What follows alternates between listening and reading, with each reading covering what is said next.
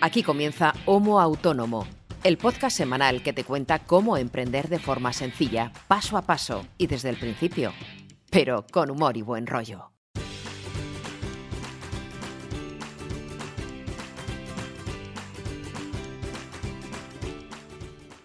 Hola amigo, hola amiga, bienvenido, bienvenida a Homo Autónomo, a un nuevo episodio semanal, el número 91. Y está el programa número 100, ahí al ladito, al ladito prácticamente. Si eres recién llegado o recién llegada, tranquilo que te explico dónde estás y te doy la información necesaria para que decidas si te quieres quedar o no, que entendería que te marcharas, porque esto de que hablen de autónomos un fin de semana, aunque lo escuches un miércoles, eh, o que hablen de autónomos en general y de emprendimiento es bastante raro, mm, sobre todo en los momentos en los que vivimos ahora, que está todo el mundo preocupado por la economía y por el trabajo, pero bueno, ahora te cuento de qué va. Eh, no es muy difícil tampoco, si escuchas habitualmente o si recién llegas al podcast, pero ves el título del programa. ¿De qué va esto? Somos dos personas, que ahora las presentaré, que se dedican a trabajar por cuenta propia y que hace ya unos años, un par de ellos, decidieron poner en común lo que les pasaba, lo que habían aprendido, lo que les preocupaba, los problemas que se encontraban. ¿Para qué? Para que sea alguien como tú, que está empezando a emprender o que está planteándose empezar con un proyecto propio o quiere dejar de trabajar para una empresa y trabajar por cuenta propia o acaba la carrera universitaria y quiere montar un negocio, un proyecto eh, sin el apoyo de nadie más, sin que te paguen una nómina, pues quizás en un rinconcito como este viendo lo que han pasado otras personas y las cosas que hacen y cómo las solucionan, a lo mejor te pueden eh, resolver alguna duda porque hay muchas cosas del emprendimiento que no se enseñan. Aquí tampoco pretendemos enseñar, no somos profesores, bueno, Ángel sí, pero no somos especialistas en, esto, simplemente nos apoyamos en la experiencia.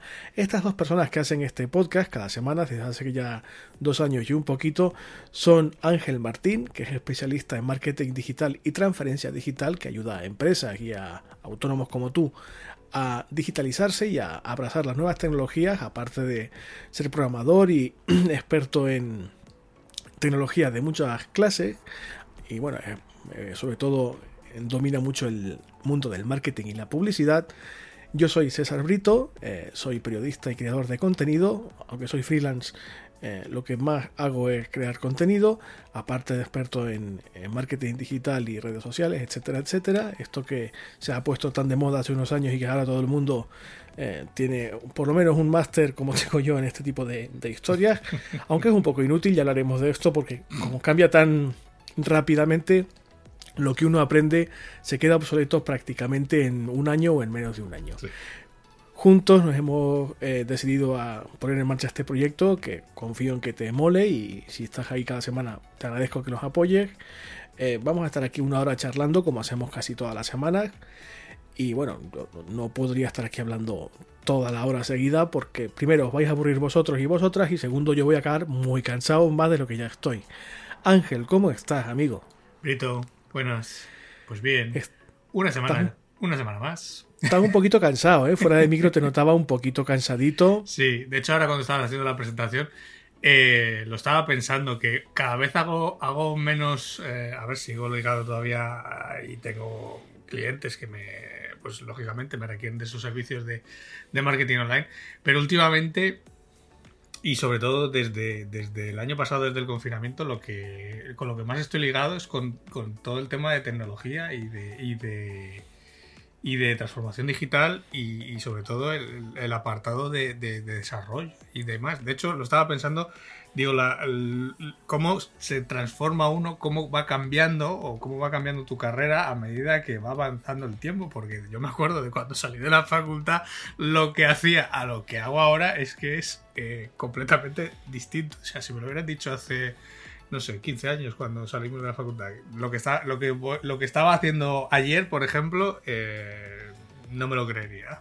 Yo también pensaba que iba a ser periodista, que iba a ser periodismo de calidad, que iba a destapar escándalos y a hacer una sociedad más justa y mejor. Y mira cómo estamos, quiero decir. Eh, eh, a ver, la vida acá. Y es bueno que cambiemos, de hecho, creo yo. Es bueno que, que mm. cada uno independientemente de lo que se dedique, pues que evolucione, que cambie, que deje algún paso atrás, algún paso adelante, incluso alguno lateral para pillar perspectiva. Si, no, vamos, por eso yo respetando muchísimo el trabajo de las personas que se dedican a lo público, que son funcionarios y funcionarias, que los respeto muchísimo.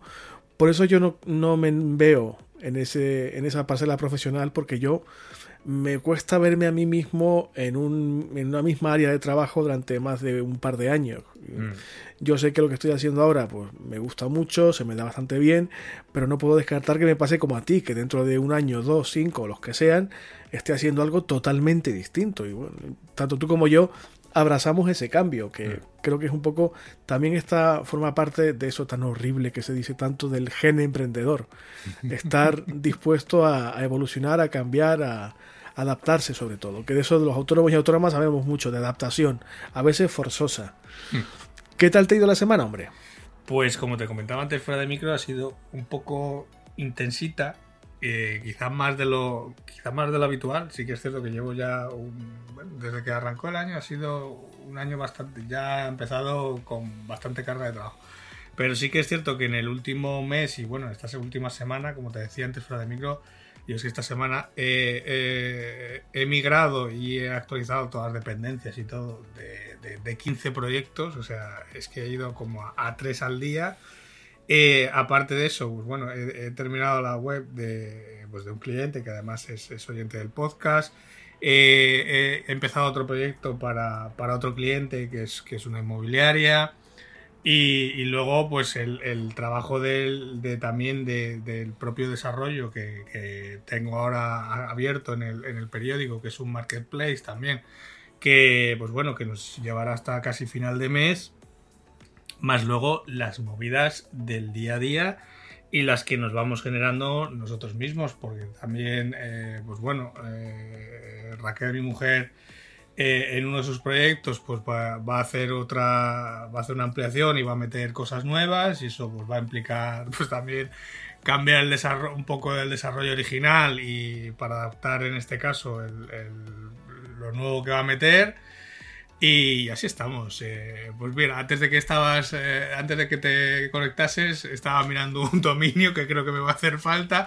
Ya sabes que la cabeza no me, para de dar mm, vueltas. De hecho, eh, yo creo que estoy cansado precisamente por eso, porque como no paro de darle vueltas a una cosa a otra, cuando me, cuando paro de repente se me ocurre algo que tenía atascado en otro proyecto y así estoy todo el rato. Por eso, por eso te he obligado casi a punta de pistola a usar el, el hora, porque cada vez que tengo una una cosa que se me ocurre o tal, ya directamente me lo apunto aquí y, sé que lo tengo ahí guardado. Solamente tengo que buscarlo, da igual donde lo guarde, en cualquier, eh, eh, cualquier sitio, pero sé que ahí está apuntado eh, para cuando lo necesite volverlo a recuperar, porque si no, ya creo que ya me voy a volver un poco tarumba. Más de lo que ya estamos, tanto tú como yo. Quien no sepa lo que es hora, que revise los últimos episodios del podcast, porque hablamos de esta herramienta de gestión de tareas y de productividad que está bastante bien y que es un poco la, el nexo que usamos Ángel y yo para preparar los programas, mm. etcétera. Mi semana ha sido como la tuya. Estoy también un poco cansado. Creo que tanto tú como yo necesitamos unas vacaciones de verdad. sí. Eh, porque hace mucho que no tenemos vacaciones en serio, ni tú ni yo. Y se me están acumulando trabajos, mm, algunos muy, muy bonitos y muy interesantes, aunque de largo recorrido. Otros no tanto. Sobre todo estoy mm, no agobiado, pero estoy un poco eh, no en la mejor disposición de ánimo del mundo con uno de ellos, porque ya lo he hecho, lo he facturado, pero hay que rehacerlo hmm. del todo. ¿Por qué? Pues, pues, por una comunicación un poco deficiente, por un par de malos entendidos y porque el cliente en cuestión pues es un poquito tiquismiquis y comete, no un error, pero vamos, se cae en un hábito que no es consciente ni es a mala fe por ninguna de las partes, pero que pasa mucho, que es que el cliente te pide que elabores un contenido eh, conforme a unos criterios de, salida que tiene en su cabeza, que él se imagina o que ese contenido va a ser de una forma o de otra, tiene este tono o este otro, sin darse cuenta que cuando uno recurre a una persona como yo, una persona externa que elabora el contenido por ti, no puedes estar en su cabeza, no puedes ser esa persona y trasladar de forma literal lo que tú imaginas o lo que tú esperas a lo que realmente luego recibes, ¿no? Y esa esa discordancia, pues a veces mm, genera alguna fricción que otra, nada de otro mundo, nada de mal rollo, pero voy a tener que rehacerlo. Evidentemente voy a cobrarlo dos veces, lo que para mí está fenomenal, pero me fastidia tener que rehacer un trabajo que, mm, que ya estaba presentado y tal, y está, se me ha acumulado mucho trabajo esta semana, además, tengo la semana próxima a esta grabación, la tengo muy hasta arriba de curro y creo que también el cansancio me ha pasado factura y los últimos días no han sido lo más... Em, eh, positivos en cuanto a, sobre todo eso, a energía, ánimo, ganas de ponerse a ello. Ya sabes que yo suelo tener eh, el ánimo siempre bastante arriba y suelo bromear mucho y suelo enfocar las cosas más o menos positivamente, pero esta mm. semana me ha costado un poquito más, no ha sido de las mejores. Aparte que me he metido en un procedimiento judicial para cobrar una factura. ¿Cómo? Una cosa que... Sí, sí, lo que oye, lo que oye. La única factura que me han dejado de ver desde que estoy en, emprendiendo, como desde que soy autónomo, una factura ínfima de 156 euros y que lleva desde 2019 ahí en el programa de contabilidad dándome por el culo, no por nada, porque es una cantidad totalmente ridícula, pero sí que el verla por, ahí marcada en rojo como no cobrada, me molestaba. Y si habéis repasado el archivo del podcast, veréis que en uno de los episodios, no recuerdo cuál exactamente, creo que en el 80 puede ser, hablamos con una empresa que se dedica al cobro de facturas, Cobramus se llama, si queréis hmm.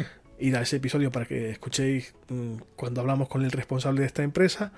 Y bueno, para probar y porque, en fin, eh, no quería tener esa factura sin cobrar, pues recurrí a ellos y hemos estado pues desde principios de este año 2021 en el procedimiento de cobro. El deudor en este caso ha pasado de la empresa como pasó de mí en su día y me han llamado el otro día para contarle, mira, ha pasado de nosotros, ya está dado de alta en la lista de morosos, pero si quieres iniciamos el procedimiento judicial correspondiente, que en este caso es un, un proceso monitorio que se llama, que está diseñado específicamente para esto, para el cobro de, facturas eh, pendientes, vamos, el cobro monetario. Y como el coste no era muy alto, porque la factura no es muy alta, eh, y por 15 euros pues me despreocupo, pues hemos iniciado el, el, procedimiento, me ha tocado pues recabar los datos que tenía de su trabajo en su momento, recuperar los correos que conservaba, aportar pruebas para que el juzgado compruebe que realmente tengo la razón y tal. Y bueno, por lo visto el juzgado ha admitido a trámite el asunto y no sé si lo voy a cobrar o si negará la deuda, pero vamos, en teoría debería de cobrarlo en breve. Y posiblemente, pues lo que haga con ese dinero es quemarlo o tirarlo a la basura, porque lo comenté en mis redes sociales en su momento hace unos días y posiblemente escriba una entrada en mi página web eh, en breve. No se trata tanto de la cantidad, sino de el respeto por el trabajo que yo hago. Mm. Y también porque es un mensaje a navegantes, tanto presentes como futuros. Yo trabajo y tengo la mala costumbre de cobrar por lo que hago. Y si no me quieres pagar, pues aunque sea por dos duros, te vas a ver en problemas conmigo. No por nada, sino porque yo soy muy cabezón y cuando tengo motivos que me asisten, y en este caso creo que es así, eh, voy a estar dando por el saco hasta el último día, porque creo que me corresponde. Y eso ha sido un poco mi, semana. Pero bueno, mira. Es que los autónomos tenemos esa mala costumbre de comer. Sí, y de todo el mundo. respirar. Y me da, me da un poco de rabia. Ya lo he comentado alguna vez aquí en el, en el podcast y lo habéis escuchado con frecuencia, sabéis que es una cosa que a mí no me gusta, porque era un cliente a quien ni conocía en persona ni he conocido nunca, pero venía recomendado por una buena amiga, era un cliente local. Y en fin, no me, no me gusta tener este tipo de episodios. Bueno, no, me pasa nunca, es la primera y espero que única vez que me ha pasado, pero me fastidia mm. que sea con un cliente de aquí, con alguien que no es una gran empresa que se lo puede permitir, etcétera. Pero bueno, cuando uno tiene que recurrir a, este tipo de cosas, pues nunca es agradable. Pero como me, asiste la razón, como te digo, pues voy a pues luchar hasta el último céntimo. Ya está, para eso está la gente de Cobramos, pues que sean los que se peguen con él y ya está. Sí, no, no, de hecho, mi deuda ya no es mía, yo se la cedí. Mi deuda ya no me pertenece a mí, sino a ellos. Ellos son los que tienen que mover el culito y, los que, lo están haciendo, de hecho. Hmm. Así que nada, tendré que estar pendiente un poco de la cuenta bancaria a ver si realmente en el plazo de 20 días naturales. Claro, a ver si en el plazo de 20 días naturales me, me da lo mío. Bueno, pues eso es un poco el, tema. Esta semana vamos a, hablar de algo que ya hemos hablado aquí. Ya hablamos en... ¿Cuándo ha sido? En, no sé qué, en el episodio 30 y algo, creo que era el 32 o... Pues fíjate, madre mía, no ha llovido ya. No, no recuerdo si era el 32. Hemos bueno, pasado una pandemia y todo. Sí. Hablamos de las cagadas que solemos cometer normalmente cuando empezamos. Es un episodio que se ha escuchado mucho porque es un tema que evidentemente interesa mucho a las personas que nos suelen escuchar. Sí. Pero después de hablar con Gloria eh, el otro día y el episodio número 90, que os recomiendo muy vivamente porque está muy bien, eh, me di cuenta que Gloria citaba de forma directa o indirecta mm, muchos errores, entre comillas, o muchas Mm. prácticas no del todo positivas sí. Que no estaban recogidas en ese primer episodio de las cagadas habituales y bueno, hemos decidido por una parte mm, hablar de ello y también complementar ese primer, esa primera andanada de, de fallos o de cagadillas que bueno, puede ser bastante útil. Aparte que me comentaba fuera de micro que si dedicamos un episodio más al plan de negocio como estaba planteado en un inicio, igual a nuestros oyentes les puede reventar el coco, porque demasiados episodios seguidos con un contenido de cierta carga teórica o, o de cierto peso que requiere atención y a lo mejor hasta tomar alguna nota y todo, pues igual se hacía un poquito pesadillo y bueno, vamos a intentar aligerar un- el contenido lo máximo posible para que si venís aquí por primera vez no salgáis corriendo y no volváis nunca más, sino que al contrario todavía, volváis. todavía no he tenido que recurrir a la pizarra que tengo aquí detrás a mi espalda, que tengo una pizarra cuando, cuando necesito eh, comprender alguna cosa compleja, pues me lo, me lo dibujo en la pizarra y también donde apunto muchas veces lo que tengo abierto y, bueno, cosas eh, que tengo que hacer y demás. Eh, pero también no he tenido que recurrir a la pizarra para explicar ningún episodio, cosa que eh, no descarto. Bueno, no- si, si tenemos que anticipar lo que puede ocurrir con el plan de negocio, es posible que alguna vez tengamos que hacerlo. Pero bueno, cruzaremos ese río cuando lleguemos a ese puente. Y bueno, ¿de qué cagadas vamos a hablar? No de todas, evidentemente. Os insisto, podéis recurrir al. No sé qué. eh, Creo que era el, 30 y, el 36, no el 32. Creo que era el 36. Ir al archivo, al episodio 36, y podéis empezar por ahí si queréis y luego continuar con este episodio.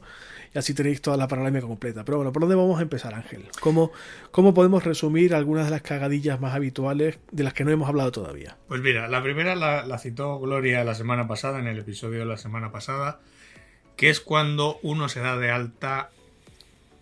Ella decía presionado, y sí que en su, en su caso particular sí que, bueno, te ves abocado a darte de alta autónomo porque, eh, pues bueno, todo lo que se ha escrito muchas veces de los falsos autónomos, etcétera, que muchas empresas pues contratan al final a un externo en, este, en esta situación casi de falso autónomo, ¿no? Que al final lo que te dice una empresa, mira, yo te, yo sí, tú me haces este trabajo, pero tú te das de alta por tu cuenta y, y ya está, y yo te pago lo que sea, ¿no? Y al final eso te acorrala un poco y te obliga a, pues eso, a darte de alta de autónomo y, muchas veces eh, lo que te supone eso es que a medio largo plazo eh, pues sí, en un principio te estás be- beneficiando de esas bonificaciones, de las tarifas que hay y demás, pero a lo mejor no es tu momento personal para emprender. Por eso, eh, en el caso particular, por ejemplo, de Gloria el otro día sí que hablaba de, de presionado, y yo voy un poquito más allá y es darse de alta de autónomo eh, sin haber meditado muy bien la decisión, ¿vale? Porque, pues bueno, a ver, eh, tampoco es algo que eh, te vaya a vida en ello, o sea, uno se puede dar de baja cuando uno quiera, no es más que un trámite que se tarda cinco minutos en la agencia tributaria y otros cinco minutos en la, en la tesorería de la seguridad social. Pero, eh, pero bueno, luego si te quieres volver a dar de alta, eh, pues ya tiene unas implicaciones, lógicamente, porque pierdes una serie de beneficios o de, o, sí, sobre todo las bonificaciones, ¿no? Que, que solo las tienes la primera vez o cuando ya ha pasado, eh, si no recuerdo mal, eh, cinco años desde la última vez que te diste de autónomo. Entonces, claro, mmm, esto hay que tenerlo un poco en cuenta, ¿no? Y yo creo que muchas veces, eh, de hecho yo también me siento un poco reflejado, porque yo, como sabéis, y lo he contado yo varias veces, yo, mm, pues bueno, en esta otra época o en esta segunda época que, es, eh, que me di de alta de autónomo, que trabajo por mi cuenta, eh, esta es una decisión mucho más meditada, mucho más madura, podríamos decir, que cuando me di de alta por primera vez, casi recién salido de la facultad. Y, y bueno, pues también un poco no, no presionado, no empujado, pero sí porque, pues bueno, tenía trabajos, tenía potenciales clientes y, bueno, al final el, el, día a día te lleva, te lleva a ello, ¿no? A hacerlo. Y, bueno, también con esa inexperiencia o esa inmadurez que tienes cuando, tienes veintipocos años, pues eh, pues te hace ver las cosas de distinta forma, ¿no? A ver, tampoco creo que fue una decisión errónea, ni muchísimo menos. También es cierto que, pues bueno, fue una época que estuve, facturé lo que tuve que facturar y me di de baja en su día porque fue cuando hice ese cambio de vida de venirme aquí a Santander a trabajar por cuenta ajena, ¿no? Y luego años más tarde es cuando me he vuelto a dar de alta otra vez. Pero sí que em, valorar muy bien, eh, pues eso, si uno está en esa tesitura de estar un poco presionado por, bueno, es que si no me doy de alta no, no pillo este curro o no tengo otra forma de, ingresar pasta. Y sobre todo si, estoy en ese momento personal y con todas las consecuencias, ¿no? Que darse de alta autónomo, al fin y al cabo, son dos trámites, como ya he dicho, agencia tributaria y seguridad social, pero tiene otras muchas más implicaciones luego, eh, a medio y largo plazo, que también hay que tener en cuenta, yo creo. Claro, y eso también tiene que ver, me imagino, con, con, el, no solamente la decisión que tú comentabas ahora, el saber realmente lo que implica y con la, con la perspectiva del largo plazo, sino también el largo plazo en lo relativo al coste, que está muy relacionado con esto que tú comentabas, ¿no? Eh, la tarifa plana, evidentemente, de cuando uno se da de alta por primera vez, pues está muy bien, porque pagas muy poco de cuotas, y si eres mujer, madre, etcétera, pues si cumples una serie de requisitos, esas mm. bonificaciones pueden ser incluso mayores o durar un poco más en el tiempo, pero claro, tienes que saber muy bien también no solamente lo que implica, sino cuánto cuesta. Es decir, mm. vale, eh, ¿esto cuánto me cuesta? ¿Cuánto puedo aguantar siendo autónomo con este tipo de costes? ¿Cuánto necesito facturar o ganar para que la actividad sea sostenible y pueda pagar todas mis cuotas y cumplir todas mis obligaciones fiscales y, contables con el Estado y al mismo tiempo tener un beneficio. No hacer ese ejercicio elemental de, vale, mm. ¿cuánto, ¿qué plazo tengo? ¿Cuánto tengo que ganar y en cuánto tiempo para ser económicamente sostenible y mm. realmente independiente? ¿no? Y no, no tener que estar dándome de alta, de baja, de alta, de baja, que le pasa a muchas personas que, bueno, cada situación personal es la que es y no, no podemos criticarlo, cada uno hace lo que puede con lo que tiene, pero normalmente no suele ser una buena idea eh, es, estar así como con estos dientes de sierra o eh, como si fuera un interruptor con altas y bajas en la seguridad social, en el caso español.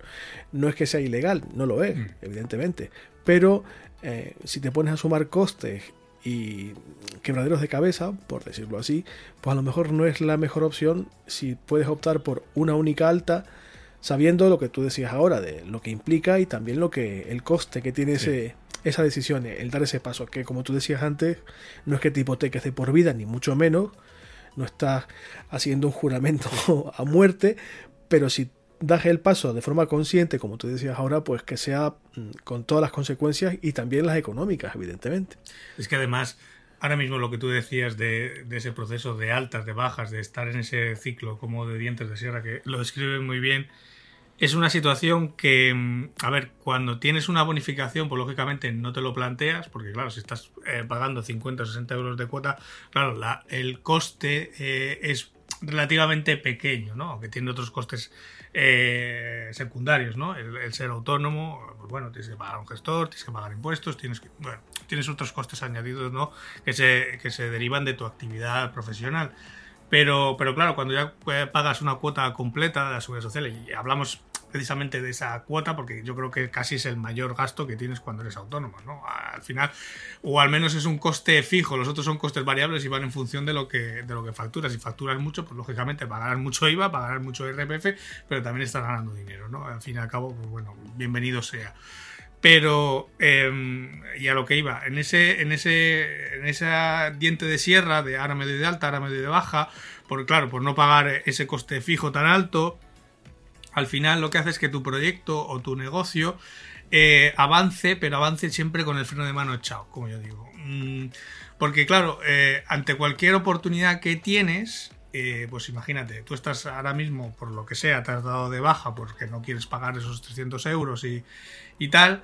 Claro, te contacta alguien, quiere que le des presupuesto, tal, y ya no la afrontas con la misma energía o con la misma ambición que si estás dado de alta y estás, digamos, en activo, ¿no? Porque al final estás bajando siempre, vale, pero es que al final para hacer este trabajo, me tengo que dar de alta, tengo que pagar, eh, y al final hace que seguramente o, no hagas el presupuesto o, lo presupuestes mal o, directamente lo, deseches, ¿no? Por, no darte de alta, por no, por no pagarlo, no hago el trabajo, ¿no? Y al final empiezas en un bucle, en una pescadilla que se muerde la cola de, pues, pues que lógicamente empiezas a, no hacer trabajos o a rechazarlos precisamente por no pagar.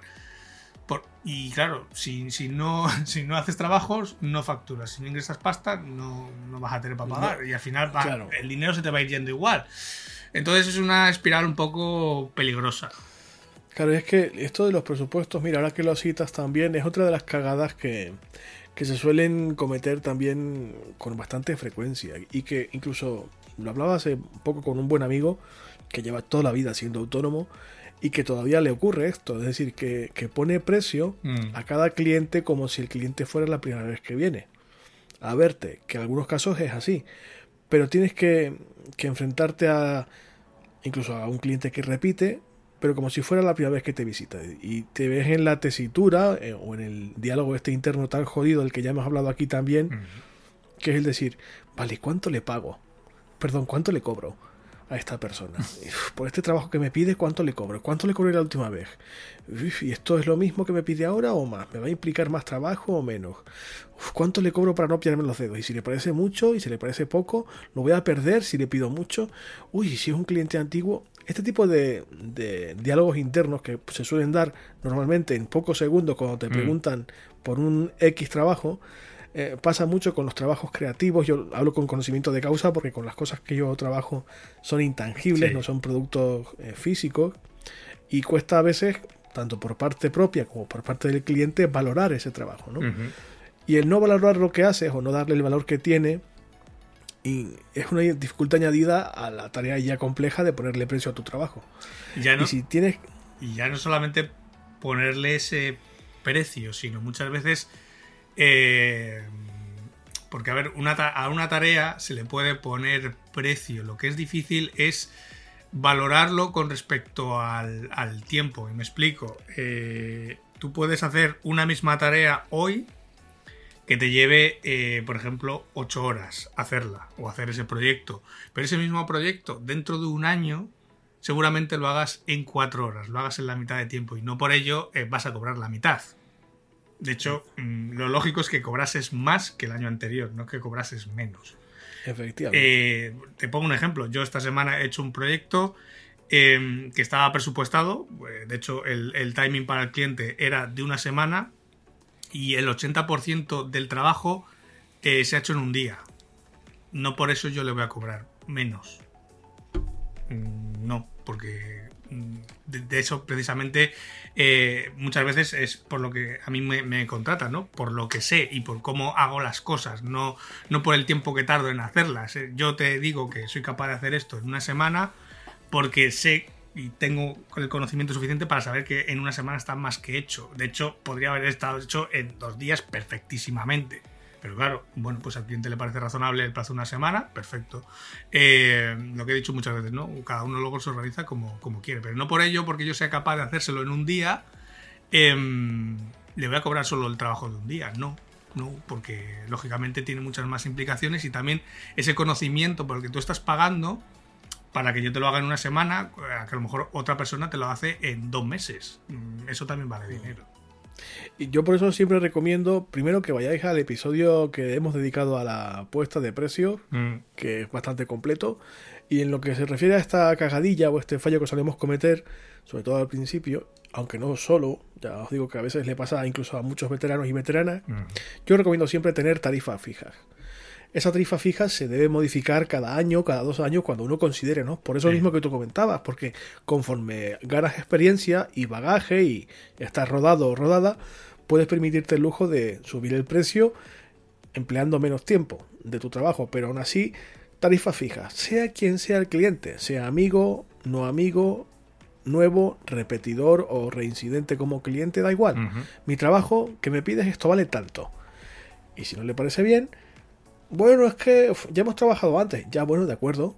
eso está muy bien, pero mi trabajo vale esto. Otra cosa es que al final de todo, pues yo te hago un descuentillo, ya veremos, etcétera. Pero que te dé seguridad el saber que por X trabajo pides X dinero, siempre y en cualquier circunstancia. Y estos precios, estas tarifas, procurar revisarlas cada poco tiempo para no cobrar siempre lo mismo, como decías tú ahora mismo también. Es que ya lo hemos hablado en algún otro episodio. Uno cuando evoluciona, de hecho, fíjate, lo recordaba al principio del episodio, ¿no? Lo que uno va evolucionando conforme van pasando los años y va y vas Em, trabajando en tu carrera, ¿no? Pues hay tareas, no sé, hay trabajos, hay tareas que yo hace 10 años me parecerían impensables hacer ahora, cosas que ahora prácticamente hago en dos minutos, ¿no? Eh, pero también muchas, eso implica mucho tiempo de investigar, de probar, de, de hacer cosas, ¿no? Eh, pues es también eso se, eso se paga, ¿no? Lo que he dicho muchas veces. Tú no pagas al, al, técnico de la caldera que viene y te aprieta una tuerca y te cobra 100 euros. No le pagas porque te apriete una tuerca, sino por saber qué tuerca tiene que apretar. Pues esto es exactamente igual. O sea, yo te digo que mi trabajo vale esto, eh, aunque a mí me lleve 5 minutos hacerlo. Pero eh, lógicamente esos 5 minutos eh, son esos 5 minutos precisamente porque le he dedicado muchas horas anteriormente para saber hacer eso en cinco minutos, ¿no? Y que cuando tú tengas un problema, tengas una urgencia, yo te lo sé para resolver en cinco minutos. Si no, pues mira, contrata a otro profesional que en vez de cinco minutos, lo mismo te lo hace en cinco horas o en cinco días. Claro. Es así.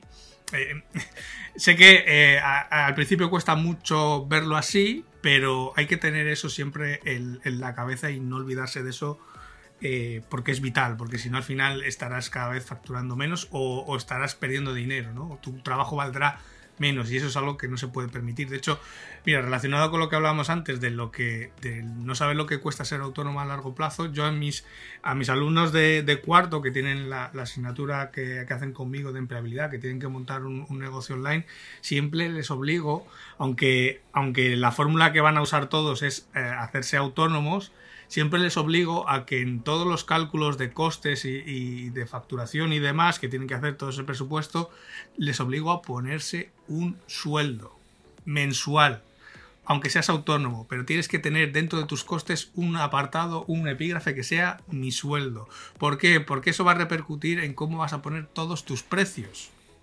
Claro, si tú quieres que al final, a final de mes, después de quitar todos los gastos y todos los costes, te queden, por ejemplo, mil euros limpios, eso va a repercutir que tu precio hora o que tu trabajo valga mm, lógicamente más que si no tienes ese coste fijo de mil euros. Claro. Evidentemente. Pues ese, ese, ese simple gesto de ponerse un sueldo, mucha gente no lo hace. A ver, yo soy consciente de que muchos de los errores o lo que hemos llamado aquí cagadas en el episodio de esta semana, como es este el caso, cuesta mucho eh, verlos como lo vemos tú y yo que tenemos una perspectiva que nos aporta la, experiencia y demás. No quiero decir con esto que, haya que obligadamente hacer esto que os recomendamos o de lo que hablamos aquí. Mm. Es simplemente que sepáis que esa piedra está en el camino y que se puede evitar. Es decir, y mira, hablamos en el episodio, para ponerte otro ejemplo claro de esto, hablamos en el 36, que es el episodio donde hablamos de las cagadas, la primera parte de este bloque, de lo necesario o lo positivo que era subcontratar a alguien o colaborar con gente eh, cuando tú no controlabas muy específicamente un área concreta de algo, ¿no? De lo que fuera. Mm, esto también tiene un matiz nuevo, del que hablamos también con Gloria la, vez que estuvo aquí con nosotros, eh, que es el tema de competir, pero competir mal. evidentemente estamos en el mercado y, y, competimos todos y todas porque, en fin, es un mercado limitado normalmente, da igual el sector en el que te estés desenvolviendo, pero el mercado en el que estés, sea el que sea, es limitado seguro. Pero a veces ese espacio limitado como que te agobia demasiado, lo tienes demasiado presente y tienes la sensación bastante angustiosa por otra parte de que los clientes son limitados y que te pueden quitar el trabajo mm, al mínimo respiro o pestañeo que den. Y siendo esto hasta cierto punto verdad, yo creo que no es muy aconsejable o no, me parece del todo positivo ir siempre y en todas las circunstancias con el cuchillo entre los dientes, hmm. por decirlo así. Quiero decir, no hace falta ser pánfilo o pánfila y dejarse pisotear, hay que competir. Pero hay que competir, eh, hay formas y formas de competir. En el sentido este de que te cuento de, de, ir con el cuchillo entre los dientes y tratar de pisar el trabajo de los demás, tratar de robar clientes, que por desgracia sucede a diario, no es lo más apropiado. Es casi mejor, como comentábamos con Gloria, hemos defendido tú y yo aquí mil veces, extender redes de colaboración. Mira, yo este trabajo no lo sé hacer bien, pero conozco a alguien que sí que te lo va a hacer bien. Si quieres, colaboramos con esta persona, eh, llegamos a un acuerdo y hacemos un proyecto de forma conjunta, en lugar de ser dos, somos tres, cuatro, cinco o los que seamos, dependiendo de la complejidad del proyecto, de lo que te pidan. Pero normalmente es mejor colaborar y ayudarse que ir, mm, como te digo, como un bucanero a, muerte y tratando de hacerlo todo eh, de forma desaforada, sin mirar a los lados, pensando que, eres el único en el charco.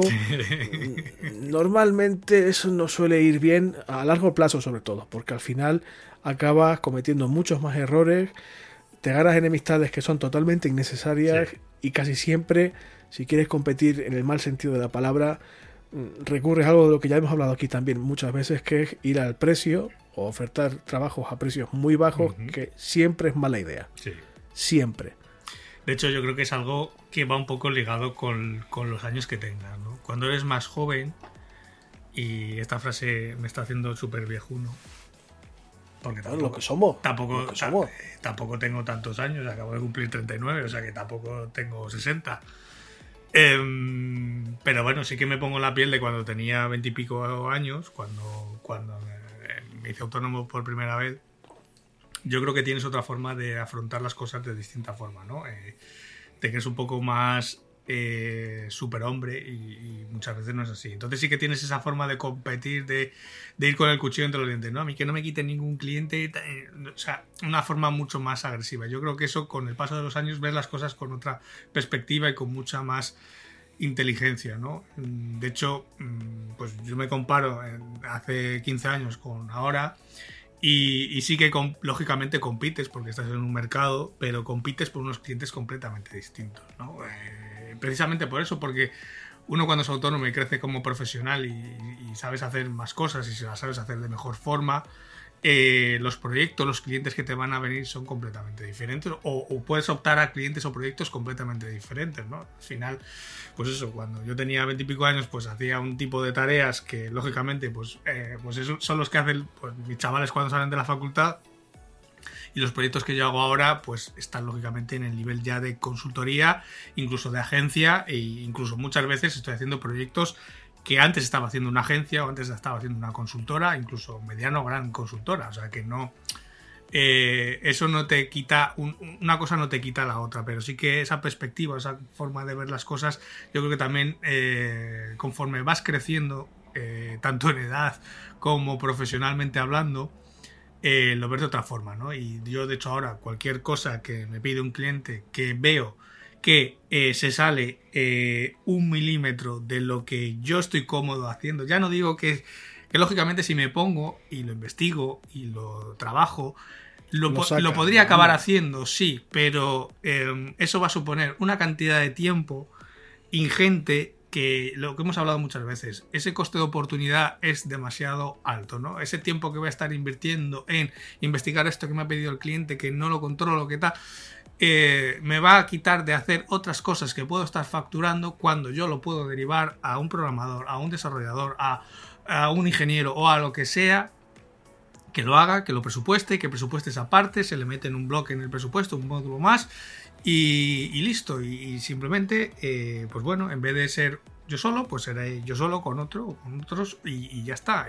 Y, al final el cliente va a tener el mismo trabajo. El cliente se lo explica y listo, mira, no, yo te hago hasta aquí. Si tú quieres esto más, eh, yo no voy a romper los cuernos eh, em, investigándotelo. Porque, eh, porque es una tontería, no es eficiente y, a ti te incluso te va a costar más horas, ¿no? es más fácil que yo esto se lo derive a esta persona que lo va a hacer en muchísimo menos tiempo, sabe hacerlo, está acostumbrado a hacerlo, lo va a hacer bien y lo va a hacer a la primera y te va a ser más barato, aunque se lo tengas que pagar a otra persona. Entonces, esa forma de ver las cosas, yo creo que también, eh, pues lo que decía antes, ¿no? Lo da un poco la perspectiva o, los años y el, y el callo, ¿no? El, el, haber ido pasando por proyectos y el haber ido haciendo cosas que antes no hacías. Bueno, por eso para eso está este podcast, para usar esa experiencia y ponerla al servicio de quien nos esté escuchando, que deben ser a estas alturas dos personas más.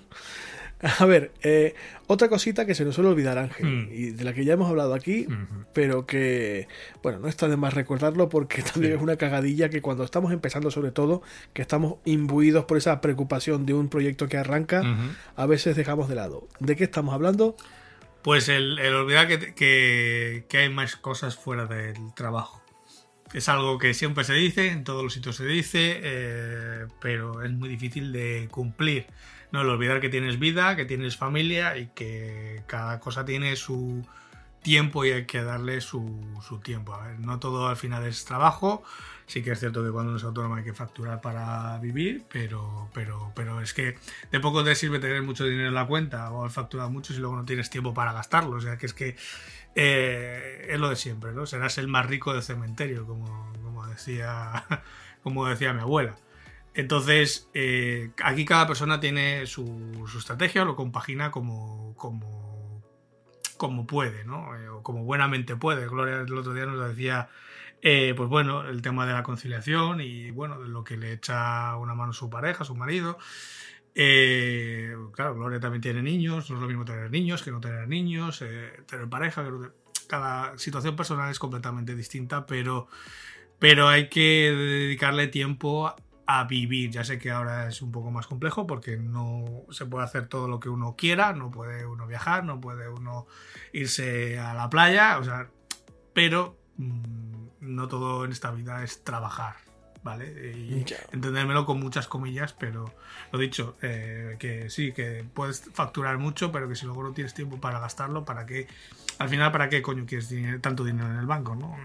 Es una... Pero incluso, incluso en un perfil como el tuyo, por ejemplo, que yo te conozco mucho y la gente que nos escucha mucho ya te conoce también y sabe que tú eres una persona que no, ya lo has dicho antes al principio, además, no paras nunca eh, inmóvil, tu cabeza siempre está funcionando, planeando cosas y eso es súper positivo y te convierte en un perfil eh, escasísimo y muy, muy válido y muy codiciado, pero eso no- quita que tu familia sea sagrada, que tu tiempo para Sí. ti sea sagrado y que, y que esa parcela ya me puedo poner yo o el Papa de Roma como quiera, que si es tu tiempo de descanso, olvídate, o sea, estoy con mi mujer, estoy con mis Sí. perros, estoy con mis cosas, y me da igual quién seas, lo que me pidas, lo que me ofrezcas de dinero, me da igual. Y o sea, fíjate que, tiene- que nosotros al fin y al cabo tenemos un caso muy, muy particular, porque bueno, eh, Raquel, mi mujer, pues también le gusta, bueno, ya tiene su negocio y de hecho tiene varios proyectos más montados que hemos ido montando en estos años.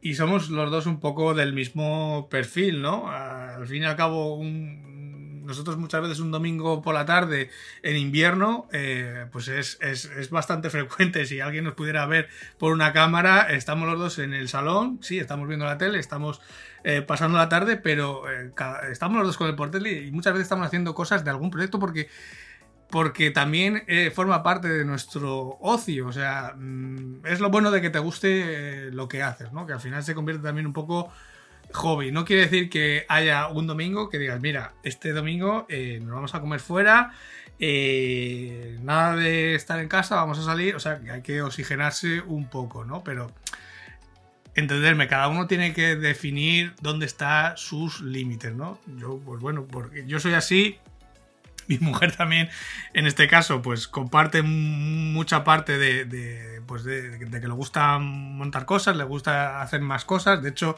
pues bueno, ella ha sido la que este, esta semana, eh, pues bueno, ha firmado un, un contrato para, para ampliar uno de los negocios. O sea que es que ella, como yo digo, también te, también te va a la marcha, ¿no? Al fin y al cabo. Hombre, Aunque sí que muchas veces ella me tiene que poner eh, freno y decirle, oye, levántate ya de ahí que, que- que llevas ahí no sé cuánto, cuánto tiempo, ¿no? Porque yo es cierto que, que me puedo poner y no tengo, no tengo límites. De hecho, eh, el otro día mirando una de las facturas de la luz me había sorprendido porque, bueno, ya lo he contado, yo, yo tengo PP Energy porque me hacen descuento, porque tengo todo con ellos.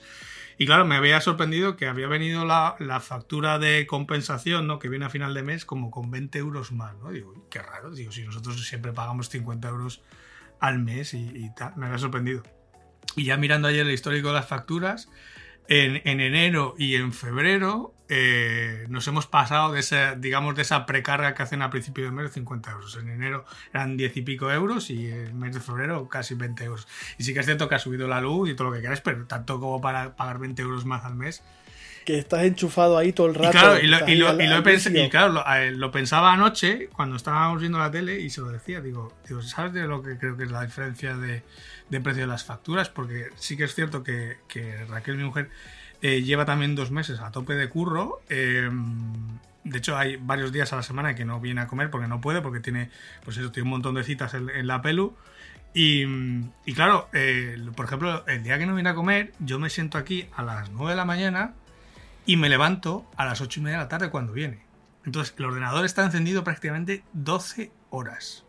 Y claro, también he cambiado el equipo en. Justamente ha sido cuando he cambiado el equipo, que lo cambié a mediados de diciembre Claro, enero y febrero es cuando ya estoy usando este equipo a full, que claro, es el, Mac Pro, que tiene el más grande, lógicamente, gastará más luz, pero claro, está encendido prácticamente eh, durante, pues, salvo la noche, todo el día. Eh, hay que descansar. ¿eh? ¿eh? y claro, esa diferencia de consumo de luz viene precisamente de eso.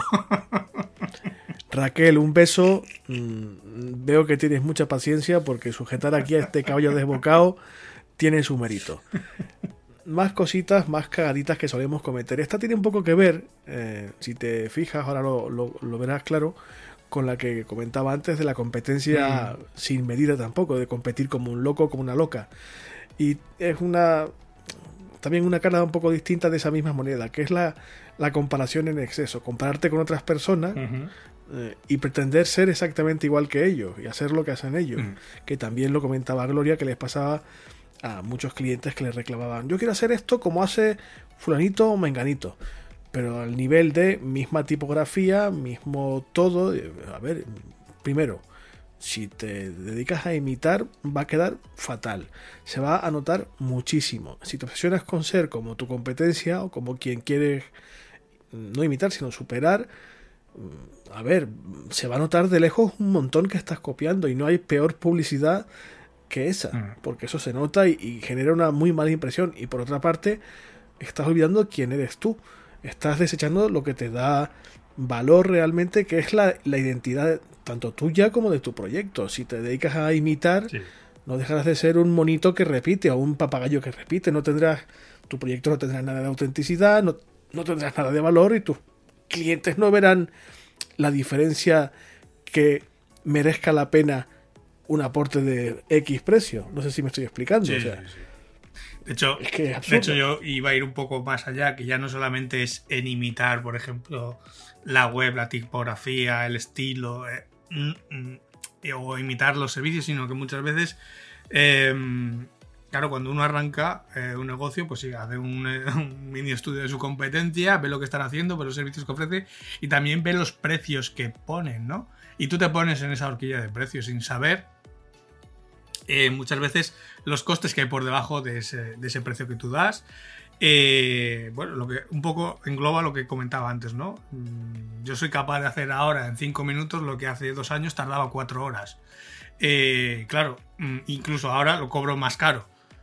Em, pero claro, si tú vienes y ves mis precios y ves tal, claro, yo tengo casi todo automatizado y mi margen de beneficio es muy alto, ¿no? Porque llevo mucho tiempo pensándolo en cómo abaratar costes y cómo hacerlo más eh, que me quede mucho más margen. Claro, si tú al final todas esas subtareas que hay por debajo en un servicio las tienes que hacer a mano y por ese mismo precio que yo, seguramente pierdes pasta. ¿no? Y, eso es lo que hay que eh, llegar a ver también un poco más allá. Que sí, que a lo mejor tú tienes que ser eh, un poco más alto de precio porque hace las cosas de forma más manual, podríamos decir. Pues entonces una de dos, o espabilas o o automatizas o, mejoras un poco los procesos o si no, siempre vas a estar en, desventaja.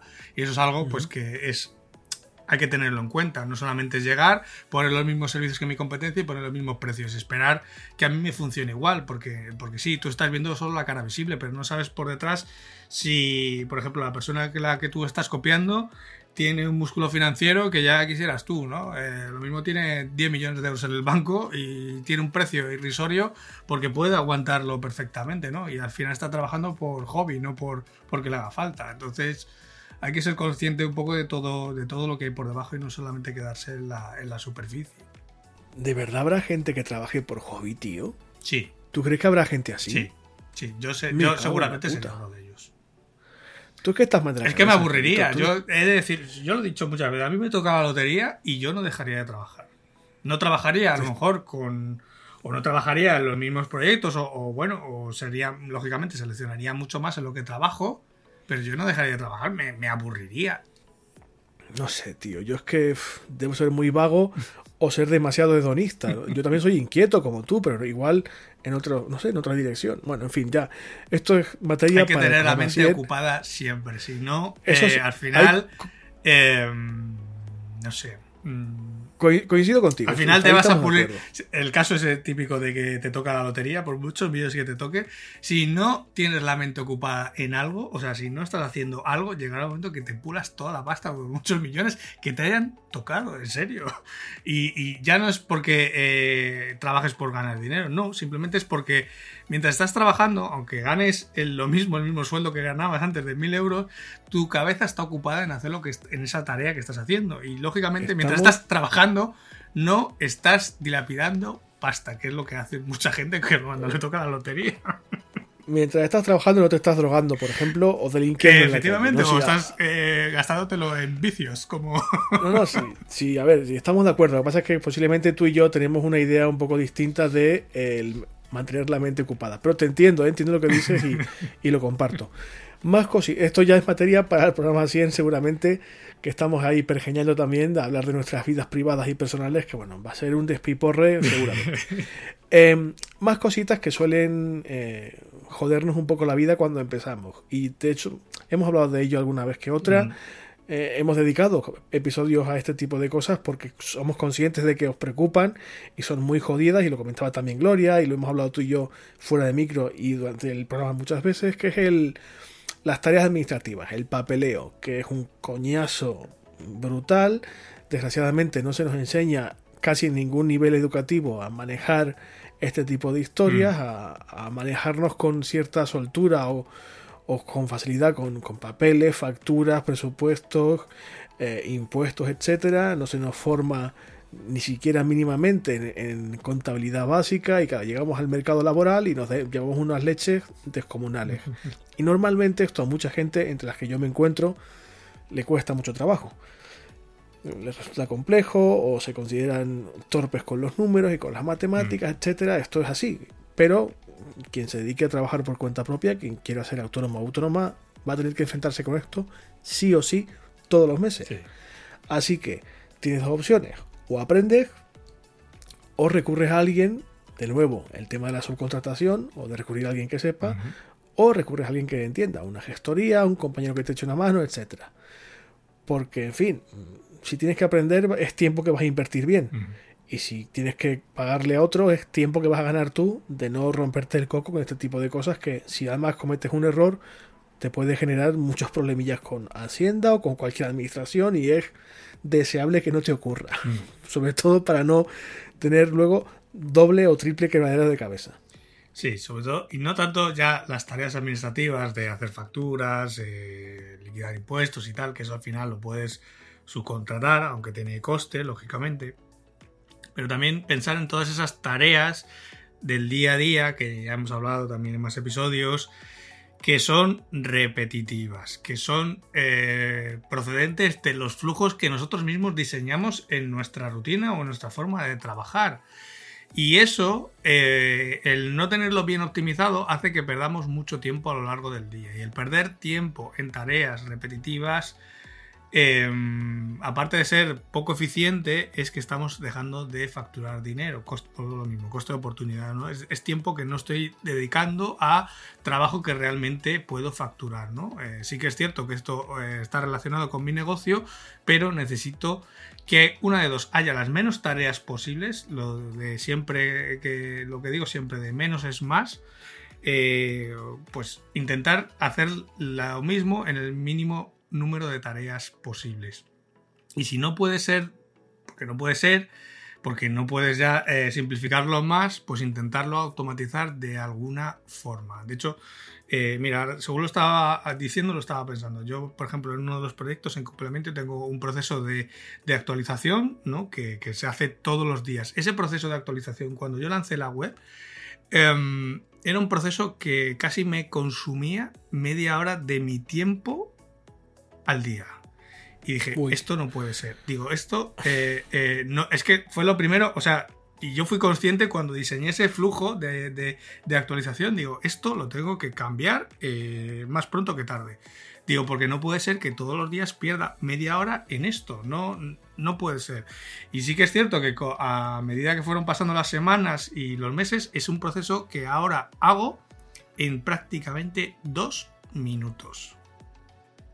Pero claro, hay que ser consciente de cuando uno diseña un proceso, de cuando uno diseña algo que voy a hacer en mi proyecto, me va a consumir este tiempo. Claro, si es algo que voy a tener que hacer todos los días, hay que multiplicarlo por, por todos los días, por cada semana, por, por, todas las semanas del año. Claro, esto te va a quitar todo este tiempo de, de currar en hacer algo que precisamente se puede, en este caso, se puede automatizar, ¿no? Y es como está ahora, automatizado, se hace solo, yo solamente le doy un clic y al final es lo que tarda en ejecutarse la tarea, dos minutos. Pero claro, antes lo tenía que hacer yo a manubrio. Si puedes automatizar, automatiza. si no sabes muy bien y no puedes externalizar, externaliza. Y si no puedes hacerlo de otra forma, tienes que ser tú quien dedique eh, tiempo y trabajo a lo que sea que estés, mm, digamos, dedicado, ya sea administrativo, financiero, monetario, contable o lo que sea, cualquier cosa, bueno, pues dedica tiempo a aprender lo máximo posible para que ese tiempo sea cuanto menos posible mejor. Mm. Para que no se te vaya la media hora esa de la que hablaba Ángel o el tiempo que sea. Pero claro, hay que ser consciente que aprender muchas veces a, a conseguir que esa media hora sean dos minutos también va a consumir mucho tiempo. Sí, vas a aprender mucho y vas a saber hacer más cosas. Pero eh, tienes que ser también consciente de si te compensa o no te compensa invertir ese tiempo de aprendizaje eh, o no. O directamente es más barato o te cuesta menos, por ejemplo, subcontratarlo o automatizarlo de alguna forma con alguna herramienta. Claro, por eso hablaba yo de, la tendencia de la que yo soy más partidario, que yo defiendo más que la subcontratación. Mm. Si no sabes de algo, pilla a alguien que sepa que te va a cobrar X, pero vas a ahorrar tiempo tú, vas a ahorrar tiempo la otra persona y todos están felices. Para ir terminando, que nos vamos ya casi a la hora, vamos a hablar de otra cagadita que, bueno, es, voy a intentar explicar lo mejor posible porque a veces es difícil de entender. Es el exceso de humildad o el exceso de ego, o sea, ser o muy humilde o muy fantasma. ¿Qué quiero decir con esto? Cuando uno tiene poca experiencia en el sector que sea, normalmente estás inseguro o insegura, que es totalmente normal. Y según tu capacidad para afrontar ese tipo de escenario, según tu forma de ser, puedes recurrir a una de estas dos alternativas, o ser excesivamente humilde de, bueno, es que yo, claro, yo estoy empezando, es que claro, que mm, está muy bien a nivel moral, no hay que ser excesivamente eh, mm, fantasma, y está bien ser humilde, pero con un límite. Si eres demasiado humilde, el cliente que se acerque a ti dirá, bueno, este es poco menos que un becario, poco menos que una becaria, no me interesa y te puedo descartar. Y precisamente para evitar eso, puedes recurrir al extremo contrario, que es decir, bueno, voy a quedarme las de Superman como si llevase en el negocio 37 años, cuando realmente acabas de llegar. Y para intentar tapar, entre comillas, eh, esa sensación de inseguridad que te abraza y que, y que no puedes responder con una cartera de clientes amplia o con un portfolio amplio, con una carrera profesional extensa, pues te dedicas a inflar el más mínimo logro que hayas conseguido en tu vida profesional. Es que yo, es que he hecho, he trabajado para, he trabajado con, es que yo, mira, es que yo he hecho, es que yo he sido. Frena un poco. Cuando uno se tira demasiado del pisto, como se dice en mi tierra, se tira el pedo más arriba del culo, se suele notar bastante también. No es bueno ningún extremo, ni el del exceso de humildad, ni el del exceso de, fantasmada. Es decir, lo más apropiado es, lo hemos dicho aquí Ángel y yo, unas 3.000 veces aproximadamente, y las diríamos otras 3.000 más, ser transparente y honesto. Mira, llevo en esto X tiempo. No tengo mucha experiencia, esto no lo he hecho nunca, podemos intentarlo si quieres. Y como yo sé que no tengo experiencia, te voy a cobrar por este trabajo X. Y si no quieres ser tan transparente, bueno, pues acepta el trabajo, eh, reconoce que te va a costar tiempo eh, hacer algo que otra persona puede hacer mucho más rápido que tú y que es posible que sobre todo al principio tengas que recurrir a otra persona que te eche una mano. Y no pasa nada por eso. Pero para tapar tu propia inseguridad no recurras ni a la humildad ni a la fantasma del exceso y por supuesto nunca a la mentira porque se coge antes a un mentiroso mm. que a un cojo. Y créeme que sé de lo que hablo. Y para terminar, ¿de qué hablamos? de tener ese miedo al cambio, esa resistencia al cambio, ¿no? a, innovar, a cambiar las cosas, a mejorar las cosas. aunque esto ya se suele dar más en, proyectos o en negocios o en, autónomos que ya llevan más años trabajando ¿no? y que están funcionando, ¿no? Em, pensar que esto que me está funcionando ahora me va a funcionar mm, toda la vida, pues, pues bueno, solamente tiene que venir algo como una pandemia global para darse cuenta de que no todo va a seguir como estaba hace un año, ¿no? Y, eso puede, atraer, puede acarrear bastantes, bastantes cambios. Entonces, aunque sí que hay una tendencia a recuperar las cosas eh, tradicionales, eh, lo vintage y todo lo que tú quieras en muchos sectores, em, el no mejorar, el no cambiar, el no innovar, el no aprender, el no avanzar, es una de las mayores, eh, bueno, iba a decir, es un, es un suicidio, básicamente, porque mm, vale que tú no lo hagas, pero los otros 17 o 17.000 que hay a tu lado que están haciendo lo mismo que tú, mejor o peor, sí que lo van a hacer, o muchos de ellos sí que lo van a hacer. Y de aquí a dos meses o dos años, ellos funcionarán mucho mejor que tú. De hecho, mira, eh, lo que contaba al principio del episodio de que esta semana he migrado 15 proyectos, ¿no? Eh, eso obedece básicamente a una evolución, a una innovación, en este caso tecnológica. Esos proyectos estaban en un servidor con una tecnología X, que, ojo, es un servidor que yo mismo monté hace un año. No es un servidor que me haya encontrado o es un servidor, en este caso era un servidor del periódico. Eh, no, no, es un servidor que yo monté hace un año, justo antes de la pandemia, además, porque estaba viendo las fechas de creación de las cuentas de cada proyecto y eran todos por febrero, marzo, o sea, era todo justo hace un año. Y en un año. Y en un año está. Eh, he cambiado, o sea, es un, ha cambiado la tecnología tanto que es poco eficiente mantener ese servidor o mantener esa tecnología, eh, porque una de dos, la, en este caso, el cambio nos va, nos va a favorecer en que va a ir todo más rápido, va a ir todo mucho más seguro, mucho más fluido, va a ser todo mucho más estable.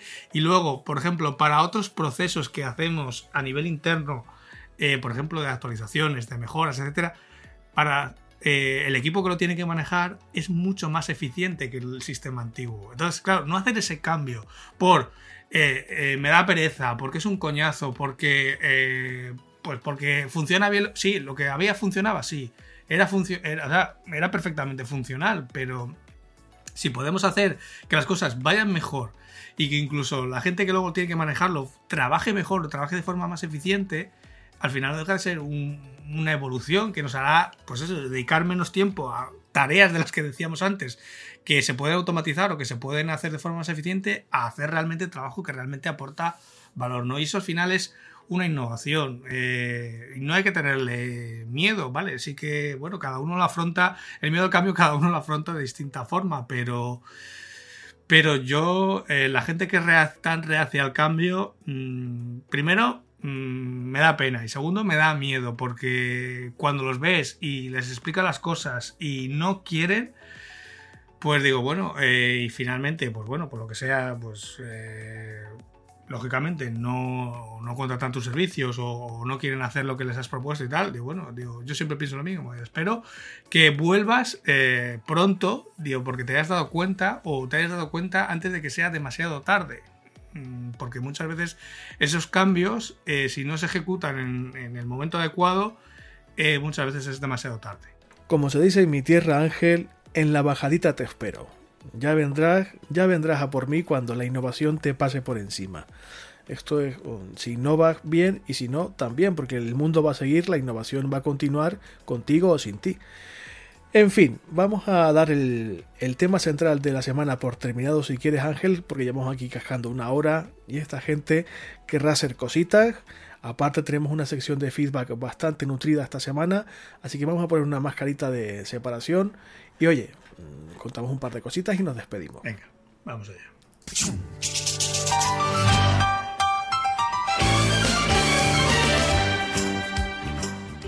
Bueno, mira, una de las oyentes que tenemos activas en el grupo de Telegram, Mara, nos preguntaba, y cito, creo que todos conoceréis Bizum y quería saber si conocéis algún problema registrado, por lo menos, o que se sepa, asociado al hecho de hacer pagos de esta forma, más allá de tener que facilitar el número de teléfono para que te puedan hacer el pago, o si no hay ningún problema para pagar, eh, hacer pagos y recibir pagos de esta forma a la hora de declarar y demás.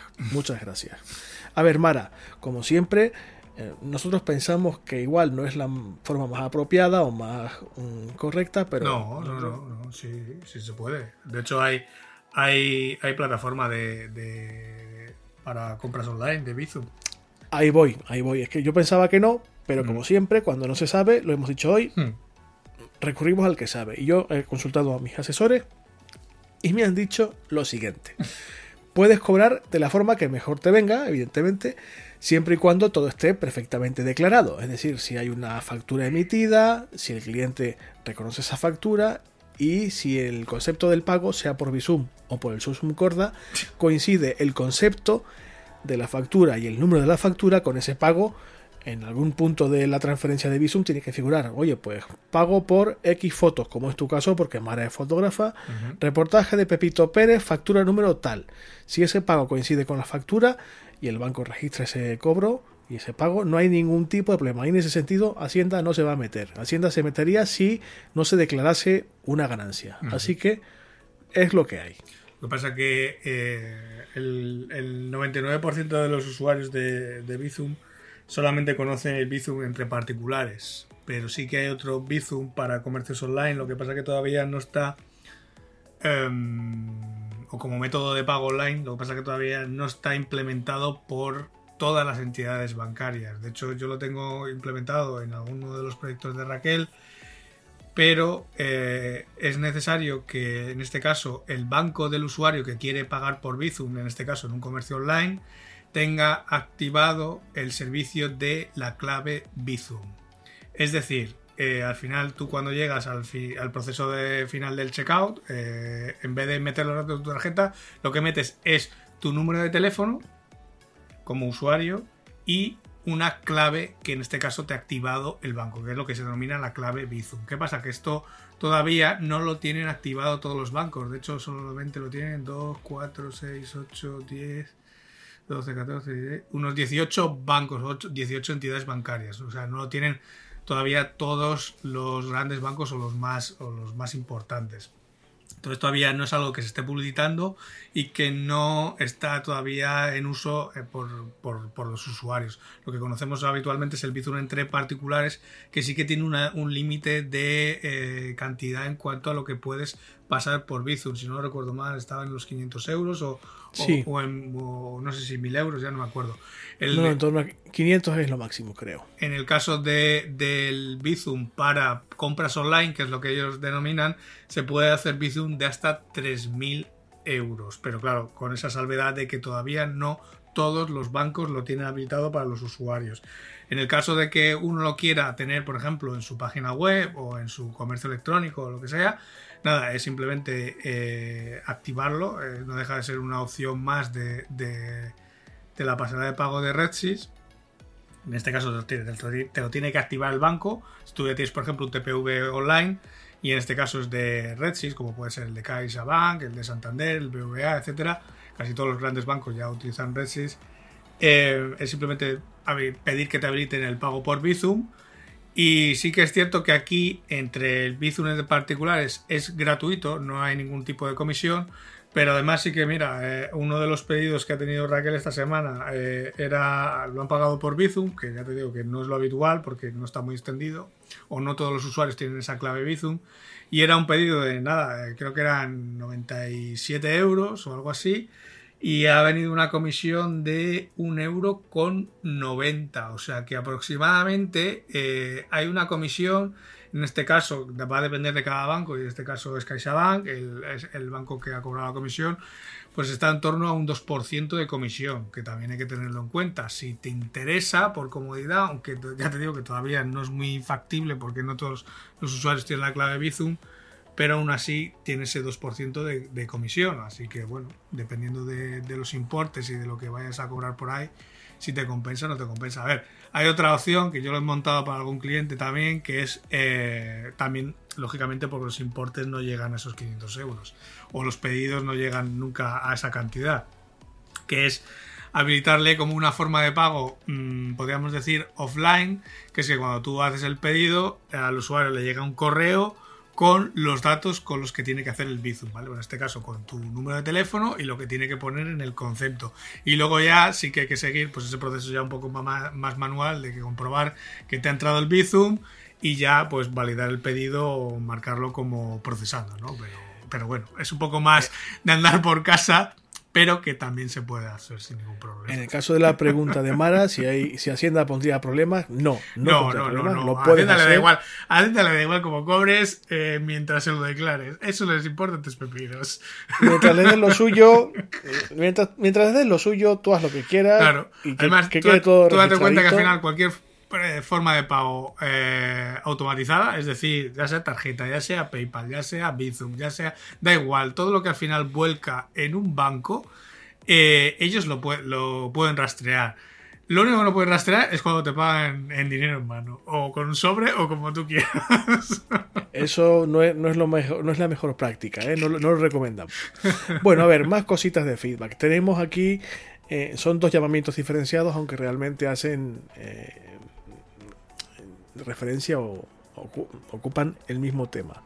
Estamos recabando eh, opiniones, dudas, mmm, eh, comentarios de todo tipo. ¿Para uh -huh. qué? Por una parte, para un programa que estamos preparando dedicado íntegramente al feedback de, de, vuestro, de nuestros oyentes, como ha ocurrido con el caso de Mara, por ejemplo, que no hacemos algo de esto desde el episodio número 54, si no me equivoco, y creo que ya va siendo hora de hacer otro episodio dedicado solamente a nuestros oyentes, uh -huh. a este tipo de preguntas que respondemos como esta semana esta sección, pero un programa íntegramente dedicado a preguntas. Pero uh -huh. para eso hacen falta preguntas. Así que ya sabéis que a través de las vías de contacto habituales podéis hacernos llegar vuestros comentarios, dudas, preguntas, eh, declaraciones de amor, lo que queráis.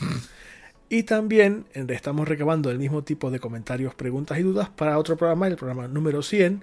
En este caso las preguntas pueden ser de otro tipo, no necesariamente vinculadas al podcast, pueden hacer referencia a cuestiones personales o, o de tipo no trabajo, tanto de Ángel como mías, para darle un poquito de chispita a ese programa 100, a ese programa especial que estamos también preparando, que se viene prontito.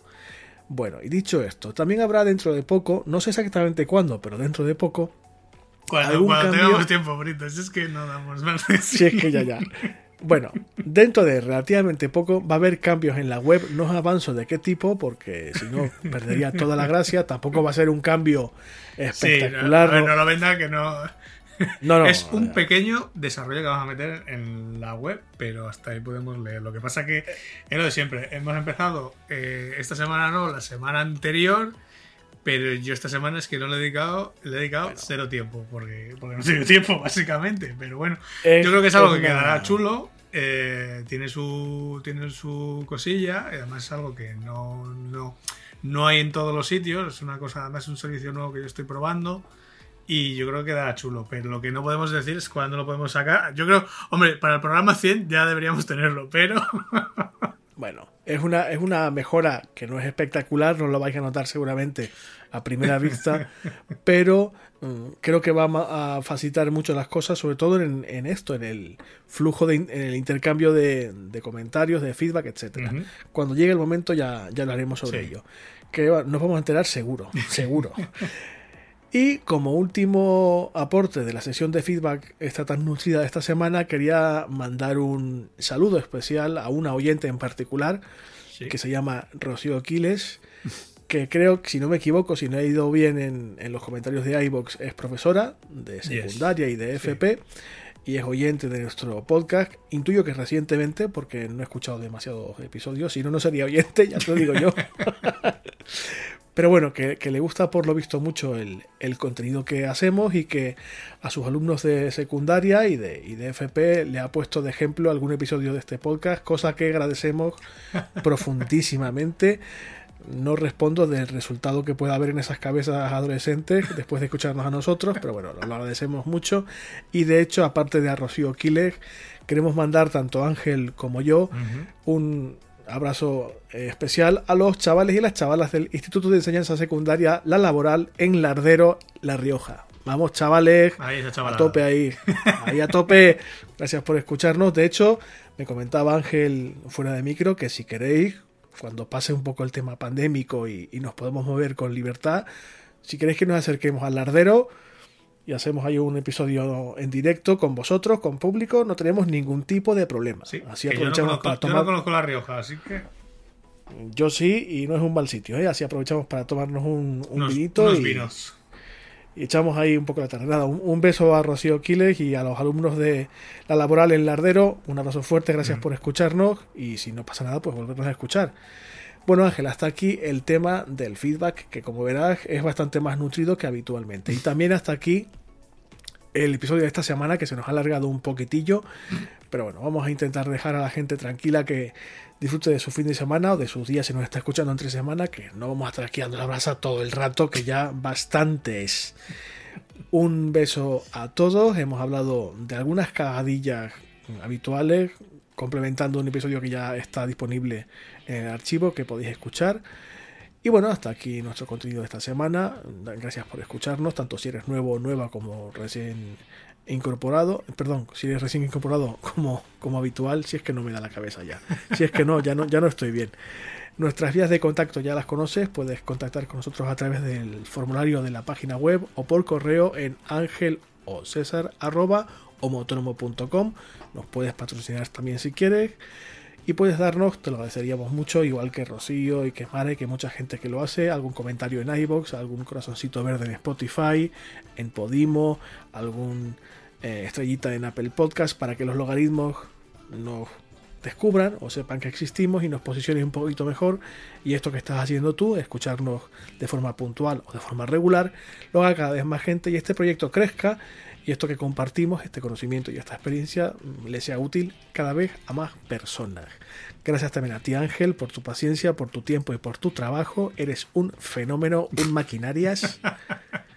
bueno, a ver si le podemos dedicar un poco de tiempo a eso que tenemos ahí abierto, que a ver si lo cerramos ya de una vez, porque si no, es que se, se, dilatan las cosas en el tiempo y no, no puede ser. No hables de dilatar, no hables de dilatar, por favor, te lo pido, no hables de dilatar, que hablando de lo que estamos hablando no me fío ni un pelo. No hables, no hables de dilatar. Y nada, amigos y amigas, nosotros volveremos en siete días con un poco de suerte hablando de cositas, espero que interesantes. Gracias por estar ahí, por escucharnos otra semana más. Espero que volváis todos y todas. Cuidaos mucho, no rompáis nada, que luego hay que pagarlo. Adiós. Adiós a todos.